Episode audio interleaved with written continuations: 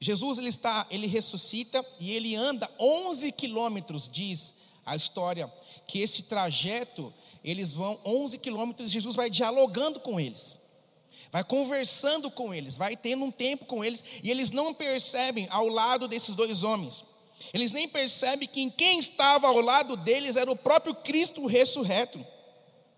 Somente na hora do partir do pão, eles percebem que é Jesus porque Jesus dá graças.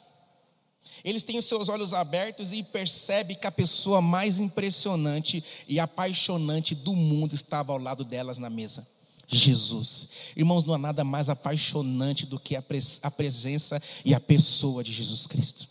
Não há nada mais encantador do que Jesus, não há nada mais lindo, não há beleza nenhuma que nós podemos encontrar que não seja a beleza, a beleza de Jesus.